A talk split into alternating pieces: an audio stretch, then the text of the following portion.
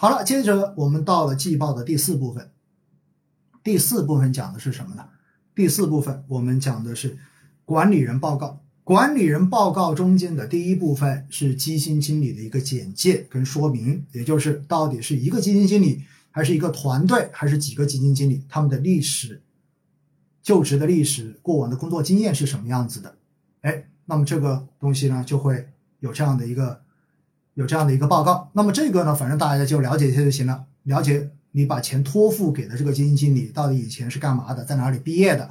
然后呢，换了几家公司，管过几只基金，对不对？好了，接下来再往下就没有什么好讲了。然后接下来四点二中间呢是管理人对报告期内本基金运作遵守守遵规守信情况的说明。那么一般来说，这都是呃格式合同了，就是肯定都说自己是守信的，对不对？因为基金公司这是基本的要求，所以这个继续往下。往下之后，然后公平交易的一个执行情况啊，等等等等，往下。好，这个时候在第四部分，就是四点三点二中间有一个异常交易行为的专项说明。大家这个呢，有时候你会发现有些基金的季报中间这一块会写内容的，就是异常交易。那么这个异常交易呢，就是可能会有一些反向交易，然后发生过，这个时候你要做一些说明。一般能够在这个上面做了说明的，肯定都不是大问题，因为如果出了大问题，早就会要被处罚了。所以呢，这部分的内容大家看一看，了解一下就行了。如果发现写了，也不要过于担心，因为这些信息都是已经披露的，已经发生过的，而且呢，肯定是在监管，就是已经给监管做过相关说明的，至少它不是属于一个非常严重的事情。可能是在交易中间有一些偏差，或者说出现了一些突发的情况，而导致了一些正比跟正常的交易行为相，就是稍微有些不同的这样的做法。所以这部分内容大家看到之后，不要过于的紧张，好不好？就是异常交易行为，这也会披露的。然后呢，你像这一个基金哈，我们说它就这么写了：本报告期内，公司旗下所有投资组合参与的。交易所公开竞价交易中，同日反向交易成交较少的单边交易量超过该证券当日成交量百分之五的交易共一十一次。好，它说明的原因均为指数量化投资组合因网络的问题。Hello，Hello，现在大家能够看得到吗？因为刚才提示网络不是很好，现在 OK 了吗？现在好了没有？因为刚才确实是提示网络不太好。好，那我们继续啊。好，接下来的话呢，就。到了四点四，我告诉大家，所有季报的四点四部分是我着重会看的部分，画着重号啊，画星星，画星星，画星星。这部分的内容叫做报告期内基金投资策略和运作分析。这一部分内容，我个人非常非常的看重。为什么？因为这一部分内容是基金经理在季报中间要亲笔写的内容。他干嘛？他要给基金投资人，就投资者来报告，在过去的这一个季度中间，然后他采取了怎样的投资策略，并且他对市场是怎么看的？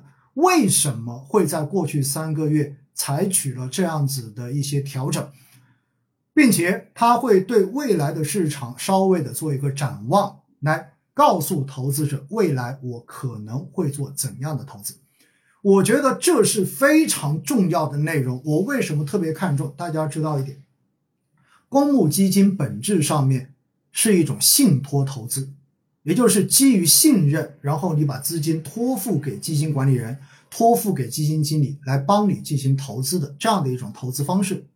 所以在这样的情况之下呢，可以说投资人是基金管理人以及是基金经理绝对的衣食父母。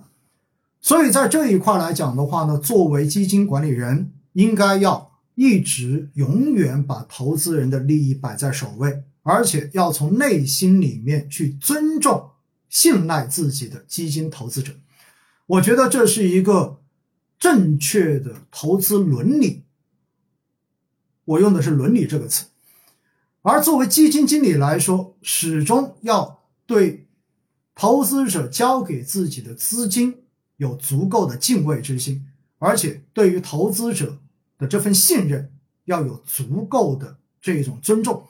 所以季报作为一个基金经理可以和投资者进行文字交流、进行直接沟通的这样的一个文件，我觉得基金经理是应该要用心去写的。说到底，这么多钱给到我了，我过去这一个季度做了些什么东西？为什么会有这样的业绩？我觉得告诉我的这些衣食父母，这是非常理所当然的事情。因此，我要告诉大家，这一块内容如果不认真写的基金经理，不管他的业绩多好，我始终要对他的职业态度画一个大大的问号。这。就是我为什么强调说四点四季报中间的四点四部分是非常重要的一个内容。现实中间你会发现，哈，写这部分内容有些基金经理写的特别长，可能写出一两千字，写出三四千字的。我记得在去年好像有个基金经理当时写季报的时候，这一块的内容写了三千多字，然后被媒体都拿出来，对不对？大家觉得哇，真的很认真。确实哈，我觉得。基金经理当时的那个态度是非常好的。当然，我并不是说他的字数一定要写到三四千字、四五千字，最后写成万万字这样的一一篇长文才叫做好，不是这样子的，而是什么？而是他能够在他的文字中间，你读出他的真诚，读出他真正想要告诉你的这些东西。我觉得这才是最重要的。所以字数首先来讲，你不能过少吧。你最后发现的话，有些基金经理的季报，他就写了个一句话，最多两句话，加起来的话可能一百字都不到。那我觉得你这就扯淡了，对不对？那么更不能接受的是什么？更不能接受的是，你如果回头去看有些基金经理的季报，可能四个季度甚至于五个季度，全部都是同样一段话，一个字都没有改过，也就是每到发季报的时候，就把上一次的。把它复制粘贴过来，然后下一次又把这一次的复制粘贴过去，这样子的基金经理，我自己非常的不认同。我觉得这叫做基金经理不把投资者当回事儿，不把自己的衣食父母当回事儿。这在某种程度上面所体现的是什么？体现的是基金经理觉得我不屑于和你们做交流，我没必要跟你们去交代我到底做了些什么事情。我觉得，如果我是投资者，我把钱托付给你，你对我是这样的态度，我觉得算了。那我情愿把钱放给那些愿意尊重我，至少有一个良好态度来对待我的这样的投资经理。市场上面的优秀的基金经理很多，并不只有你一个而已。所以我自己对这一块的内容非常看重。为什么？刚才我已经解释了这个原因了，好不好？所以字数不一定要很多，但是重要的是你要能够很真诚的去交流这个东西。我看到有人说，万一他一心做研究，不想浪费时间在这种事上，各位，这叫浪费时间吗？如果你觉得跟投资者交流都是浪费时间，那我觉得你就根本就不需要在公募基金行业，你完全可以去找认同你的投资者去做个私募，因为私募是不需要写这些东西的。你既然选择了公募，你既然选择的是无差别的面对投资者来吸来吸收资金来获取资金，那么你就应该按照整个的要求来按时的把你的这些想法跟投资者进行交流。所以，我觉得在这一点上面，这是我自己在认知上面的坚持，我不接受任何的反驳。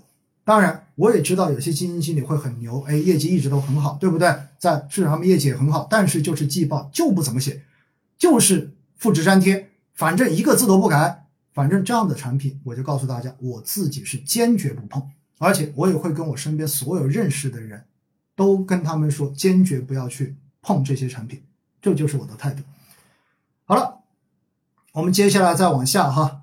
再往下的话呢，四点五叫做报告期内基金的业绩表现，我觉得这一块就无所谓了，对不对？因为反正就是净值嘛，到底怎么怎么样。最后呢，四点六是报告期内基金持有人数或者基金净资产的净值预警说明，这种一般没有就没有，有的话呢，你看一下是什么内容就行了，好不好？